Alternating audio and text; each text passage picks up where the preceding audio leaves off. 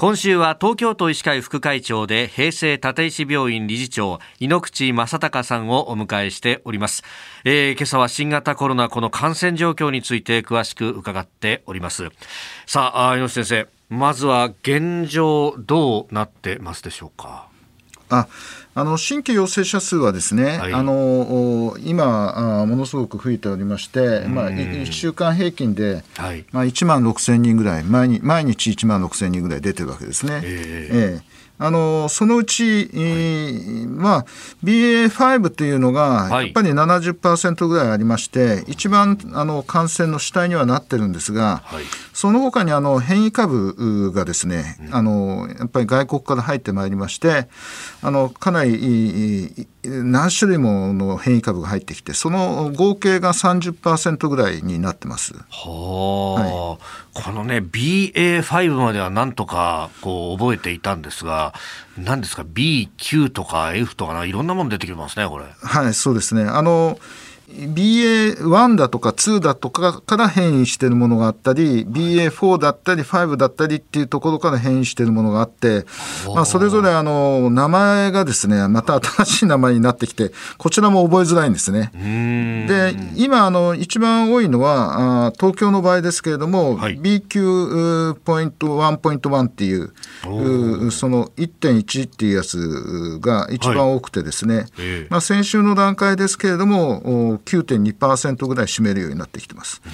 その他に BF7 はい、えー、このあのこれもですねあの 8%BN1 が、えーと、6.4%ぐらいになっててこの3つが今ちょっと、まあ、勢いがあるっていうところなんですけれどもその他に BA2.75 だとか、はい、BQ1、うん、1.1ではなくて1だとかそれから XBB だとか、まあ、いろんな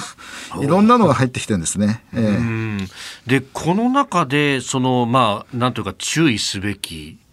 あるいはこううん重症化もしやすいとか、そういったものはあるんですか、えっと、最初にあの重症化の話ですけれども、これは重症化っていうのは、今までのオミクロン株と同じ、ほぼ同等で、あの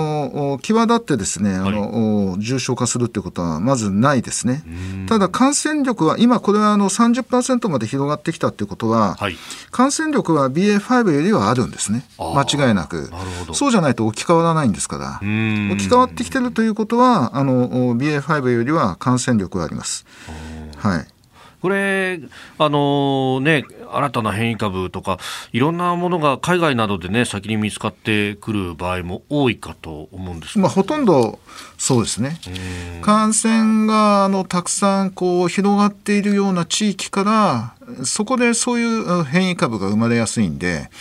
まあ、あの例えばそのアメリカなんかではその感染防御はあまりしてませんので常にこうどこかの集団が流行っている状況が続きますのでそういうようなあの変異株が出てますし、まあ、世界中いろんなところであのやっぱり日本は一番こうみんな感染予防の努力してますから、日本からあまり変異株、日本の中でも変異株出てるんですけどね、強い変異株っていうのがなかなか出てこないっていうことであって、世界中で変異株が出てます。で、まあそういう強い株が出てきたときに、抑え込むことができないところから、周りに世界に広がるということですね。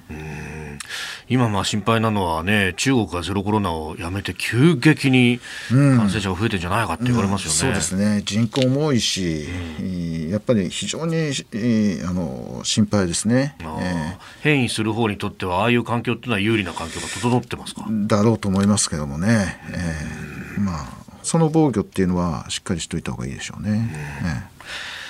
えー、明日はワクチンの接種状況であるとかに関しても伺ってまいります、えー、東京都医師会副会長井ノ口正孝さんでした。先生明日もよろしくお願いします、はい、よろしくお願いします。